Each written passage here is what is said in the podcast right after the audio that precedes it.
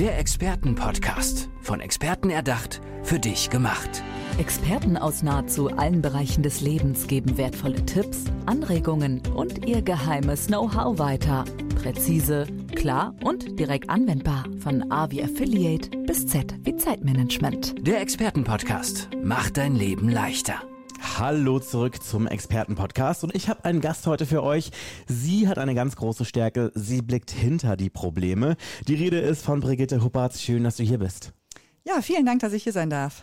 Brigitte, lass uns ganz kurz über deine Arbeit und deine Leidenschaft sprechen. Und zwar, du bist Coach, du gehst in Unternehmen rein und versuchst da auf jeden Fall die Unternehmen auf Vordermann zu bringen, gerade wenn es um Kommunikation geht.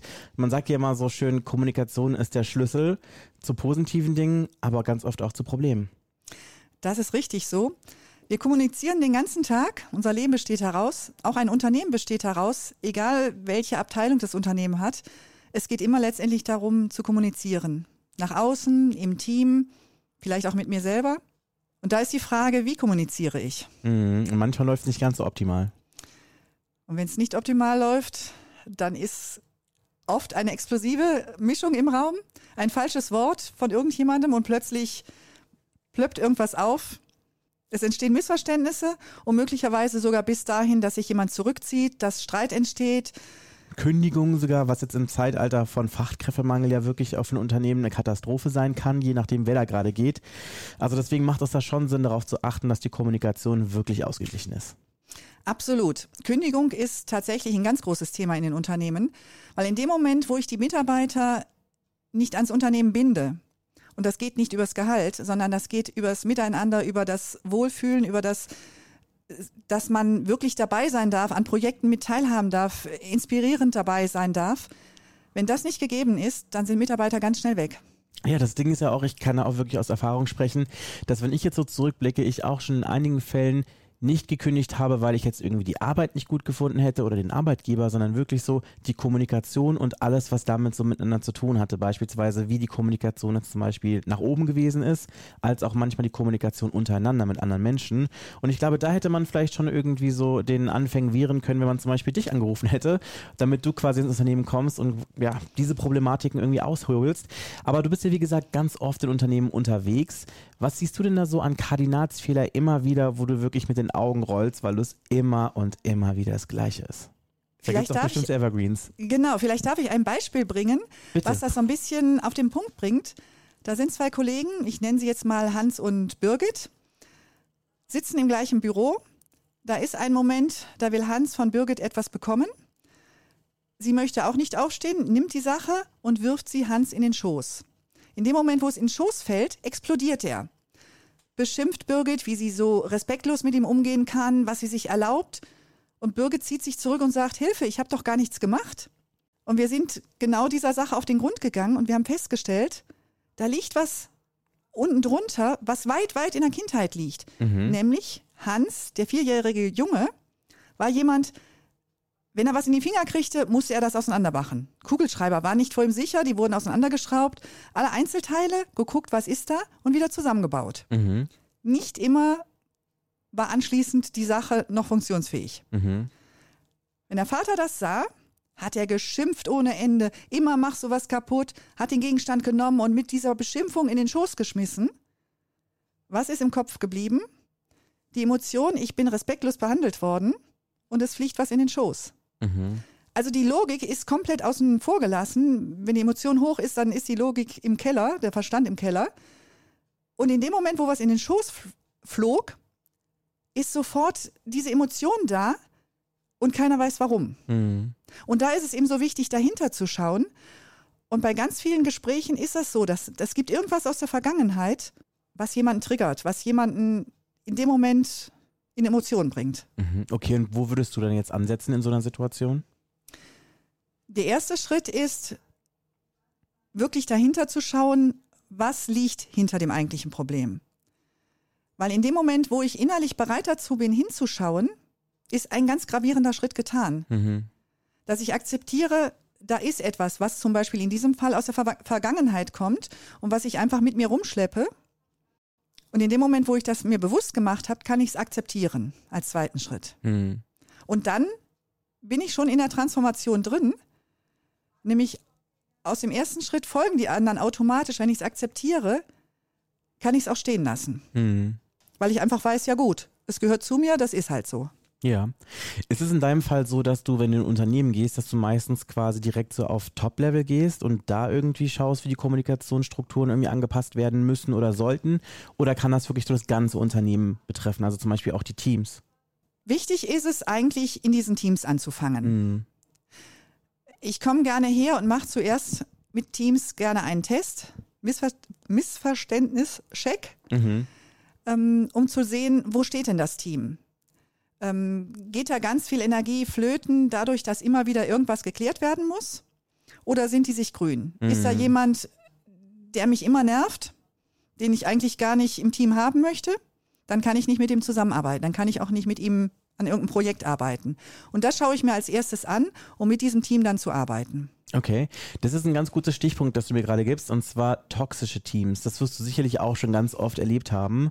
Wie, äh, wie, wie erlebst du sowas? Wie gehst du in so einem Fall vor? Wenn da wirklich alles irgendwie so schwierig ist und so ein Negativstrudel ist, dass es schon irgendwie so ist, dass du viele Mitarbeitenden verlierst, weil sie sich zum Beispiel unwohl fühlen, vielleicht ins Burnout schneller geraten, vielleicht irgendwelche anderen Gebrechen oder Leiden haben oder sich einfach schlichtweg nicht wohlfühlen mit den anderen Leuten und dem Team. Dann heißt es genau hinschauen. Meistens liegt es an einer oder weniger, wenigen Personen.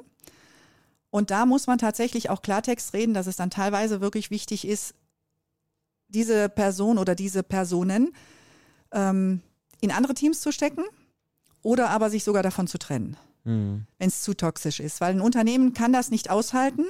Das ist wie eine Säule, die plötzlich zusammenbricht und das Haus fällt ein. Hm. Das funktioniert nicht. Das ist aber zum Glück selten. Ähm, meistens ist es so, wenn ich dann herausfiltere, wo daran das liegt, ist das oft ein Thema, dass das Ego zu groß ist. Hm. Klar, das Ego brauchen wir. Gerade eine Führungskraft braucht das auch, um ein bisschen, ein bisschen äh, oder ausreichend Selbstbewusstsein zu haben. Aber in dem Moment, wo das Ego zu groß ist, dann sage ich immer scherzhaft, schick dein Ego mal in Urlaub, dann ist auch Kommunikation wieder möglich. Ja. Weil das blockiert mich einfach. Äh, Ich möchte gut dastehen und nehme nicht mehr wahr, dass es eigentlich um mein Gegenüber geht. Gerade Mhm. als Führungskraft. Ich muss wahrnehmen, dass jeder einzelne Mitarbeiter wichtig ist und nicht ich. Ich verstehe. Wir haben jetzt ja das Thema Kommunikation im Unternehmen. Gibt es da vielleicht so einen Tipp, den du vielleicht, oder so mal, Tipps und Kniffe, äh, wenn man es ganz frech sagen möchte, die du quasi unseren Zuhörenden so mit an die Hand geben kannst, wenn sie zum Beispiel auf Arbeit, ich meine, das dürfte, glaube ich, jeder schon mal erlebt haben. Man hat einen Kollegen, man hat eine Kollegin, mit der ist die Kommunikation immer ein bisschen schwierig und manchmal geht es so langsam auseinander. Es ist ein bisschen zäh in der Kommunikation und irgendwie merkt man so, die Person macht gerade zu und man ja, man bemerkt halt irgendwie, dass man schon wirklich so versucht, um diese Person herumzuarbeiten. So. Also in der Kommunikation, dass man gar nicht so direkt mit dieser Person sprechen muss. Man spricht dann vielleicht lieber mit Kollegen, um dann irgendwelche Dinge rauszubekommen, die man für die Arbeit braucht. Was würdest du in so einer Situation raten? Es gibt verschiedene Möglichkeiten. Es kommt natürlich immer wieder auf die Einzelsituation drauf an.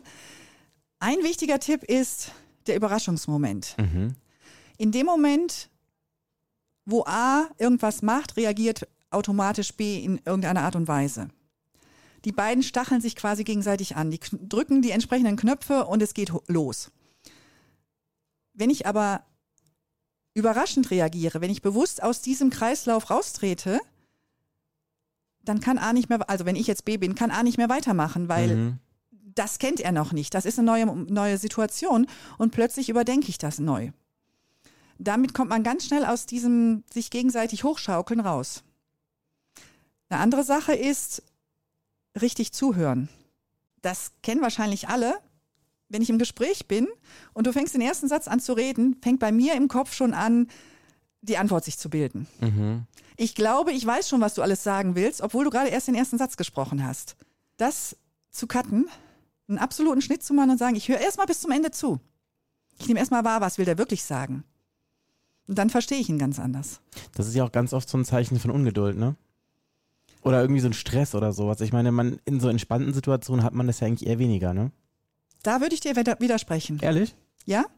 Ich glaube, das ist in entspannten Situationen genauso wie unter Stress. Mhm. Ich würde das gar nicht in die Schublade Stress packen. Natürlich, in unserer heutigen Zeit sind wir einfach generell unter Stress. Wir machen alles im Hauruck und mit halber, ich hätte beinahe gesagt, A-Backe. Wir sind unter uns, wir sind unter uns. Genau.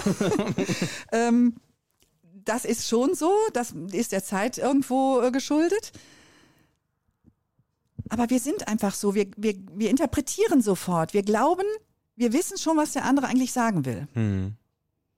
Aber wir wissen es eigentlich gar nicht. Ich finde, also ich finde es wirklich einen sehr guten Punkt, den du, äh, den du gerade erwähnt hast. Aber ich finde halt natürlich auch, wenn man die ganze Zeit Menschen so ins Wort fällt und Sätze für sie beendet, vermeintlich, zeugt das ja auch irgendwie von wenig Wertschätzung. Zumindestens das zeigt man so nach außen irgendwie. Oder so könnte es zumindest inter interpretiert werden, was natürlich dann ja auch zu so einer Spannung oder zu so einem Konflikt führen könnte. Ja, genau. Ähm, da habe ich auch ein Beispiel wirklich aus der Praxis. Ähm, zwei Personen, die unterschiedlicher nicht mehr nicht sein können, treffen aufeinander. Die eine ist äh, lang ausholend, alles erklärend und bis zum Ende reden wollen. Und die andere ist ähm, so, dass sie sofort Lösungen sucht und glaubt schon die Lösung zu wissen, präsentiert sie und unterbricht quasi oder bringt Sätze zu Ende. Und da ist es genauso. Diese Wertschätzung geht dann kaputt. Ist nicht beabsichtigt von der, die unterbricht, aber so empfindet die, die ausschweifend erzählen will, das, weil sie sagt, ja, lass mich doch erstmal erzählen, du weißt doch noch gar nicht, was ich sagen will. Mhm. Ja, Wertschätzung ist ja sowieso auch ein ganz wichtiger Punkt, der in Unternehmen extrem wichtig ist und ich habe auch das Gefühl, je mehr ich mich mit diesen Themen beschäftige, dass es immer wichtiger wird. So, das ist immer so das Feedback, was ich von Leuten bekomme, wenn sie irgendwo arbeiten und sagen so, ja, ich habe mich jetzt irgendwie umorientiert für eine andere, für ein anderes Unternehmen, weil ich auf Arbeit nicht die Wertschätzung erfahren habe, die ich jetzt irgendwie mir gewünscht hätte für mich und meine Arbeit. Denn immerhin reiße ich mir wirklich mein Allerwertesten hier auf, aber ich bekomme nicht diesen, dieses Feedback, was ich mir erwünsche, so, ne, oder erhofft habe. Gibt es da irgendwie einen Tipp, was du irgendwie vielleicht an Führungskräfte geben kannst, wie sie vielleicht ein bisschen so eine kleine, so ein kleines Schräubchen nachdrehen können, um ja, ihren Mitarbeitenden vielleicht mehr dieses Gefühl zu geben, vielleicht gerade sogar, wenn sie das Gefeedback bekommen haben, dass sie sich vielleicht mehr, ja, mehr Wertschätzung oder mehr, einen Wert, mehr, ja, mehr wertschätzenden Ton irgendwie auf Arbeit wünschen würden? Äh, die Frage ist ja, Führungskräfte, wie, wie werde ich Führungskraft oder warum bin ich Führungskraft? Bin ich Führungskraft, weil ich etwas gut kann, fachlich gesehen? Also eigentlich eine gute Fachkraft? Oder bin ich Führungskraft, weil mir das absolut liegt, äh, Menschen zu führen? Mhm. So, und wenn ich nicht in diese zweite Kategorie reingehe, dann habe ich als Führungskraft immer das Problem, dass ich das Fachliche sehe, aber ich sehe den Menschen nicht. Ich sehe das Wertvolle des Mitarbeiters nicht. Das Führen des Mitarbeiters. Und in dem Moment ist es da, da der, wichtigste Schritt, äh, der wichtigste Schritt, so heißt es, ähm, als Führungskraft erstmal zu lernen, führen ist wichtig. Mhm. Mich zurückzunehmen und den anderen groß machen.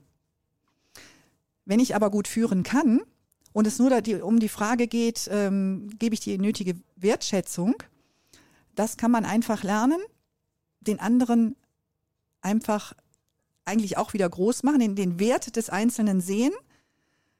Und in dem Moment, wo ich den groß machen will, gebe ich ihm den Wert. Ich habe ein Beispiel auch aus der Praxis, das ist vielleicht da ganz passend. Es gab in dem Team eine Frist, bis zu dem Tag abends 24 Uhr musste was fertig sein. Mhm. Eine alleinerziehende Mutter war natürlich wieder alles auf dem letzten Drücker, wie sowas oft in Unternehmen ist. Und die kam in die Bedrängnis, was mache ich? Ich muss mein Kind vom Kindergarten abholen. Ähm, ich weiß aber auch, dass ich die Sache fertig kriegen muss. Und die war jetzt in diesem Zwiespalt und in dem Zwiespalt war die eigentlich zu gar nichts mehr fähig. Und wir haben dann zusammen mit der Führungskraft erarbeitet, sprich doch mit dieser Mutter, was für sie möglich wäre. So, und dann kam raus, sie ging ihr Kind abholen vom Kindergarten, sorgte dafür, dass das Kind gut bei irgendwelchen Nachbarn untergebracht wurde und kam nach Feierabend quasi wieder und hat dann bis 9 Uhr abends gearbeitet und die Sache wurde fertig. Mhm. Also Kompromisse suchen, dass das, was im Leben des Mitarbeiters wichtig ist, dass das auch funktioniert. Und dann ist die Energie auch wieder da. Mhm. Dann werden Sa Sachen auch fertig. Damit gebe ich dem, der Mitarbeiterin den Wert, den es braucht, Mutter zu sein und Arbeitskraft. Okay, jetzt müssen wir auf jeden Fall noch mal ein bisschen mehr über dich sprechen. Und zwar, ich merke auf jeden Fall, während ich hier dir gegenüber sitze, dass du wirklich für dieses Thema brennst und dass es auf jeden Fall auch wirklich eine Passion für dich ist. Was macht das genau für dich aus? Also was bedeutet dir das alles und was ist dein Antrieb dabei? Es ist absolut meine Passion. Ähm, ich brenne dafür. Das liegt vielleicht auch daran, ich bin 30 Jahre lang CEO im Unternehmen gewesen. Ich kenne die Probleme wirklich hautnah. Was entstehen kann, wie viel möglich ist, aber eben auch diese Probleme, die entstehen können, wenn da irgendwelche Misstöne sind, wenn, wenn irgendwas nicht reibungslos funktioniert, wenn man sich irgendwo aufreibt in Dingen, die eigentlich nicht Not tun. Das ist der Grund, warum ich nach 30 Jahren gesagt habe, ich möchte noch mal was Neues machen. Ich möchte das Wissen, was ich habe, zusammenbringen mit Business Coaching, um mein Wissen einfach weiterzugeben, dass andere nicht diesen, in diese gleichen Fallen reintappen müssen, sondern dass sie einfach frühzeitig merken, es ist eigentlich einfach, die Dinge so auf den Punkt zu bringen, dass es fürs Unternehmen effektiv ist. Okay, dann lass uns vielleicht noch ganz kurz schnell gucken, wie du arbeitest. Also angenommen, man meldet sich bei dir unter, wie kann man nicht rankommen? Äh, meine Webseite ist mein Name, brigitte-huppertz.de. Mhm. Da findet man mich und kann mich kontaktieren.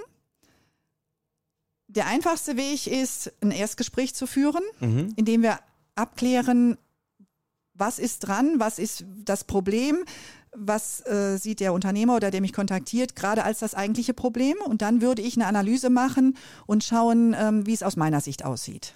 Okay, also angenommen, wir haben jetzt diesen Schritt gewählt, wir haben das Erstgespräch äh, überstanden und haben gesehen, okay, das passt, wir äh, können da auf jeden Fall gut zusammenarbeiten. Wie gehst du dann vor?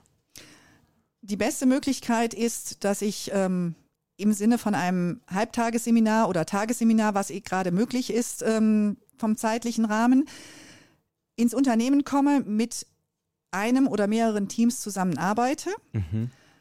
genau auf den Punkt bringe, wo sind die Probleme, ähm, um dann konkret dahinter zu schauen, das Problem ist offensichtlich, aber es gibt ein Problem dahinter. Mhm. Und das will ich mir dann mit dem Team oder auch mit einzelnen Führungskräften oder mit dem Unternehmer genau anschauen, um zu sehen, was ist da erforderlich, wo müssen die Stellschrauben irgendwo einjustiert werden, damit das reibungslos läuft, dass man sich nicht irgendwo aufreibt. Mhm. Okay, also das ist auf jeden Fall schon eine ganze Menge und auf jeden Fall sehr viel Input hier im Gespräch. Wir sind jetzt auch schon wieder am Ende von unserem Podcast, aber das ist auf jeden Fall noch der Akt, der optimale Zeitpunkt für deine berühmten letzten Worte hier bei uns. Meine berühmten letzten Worte sind vielleicht ein bisschen provokativ.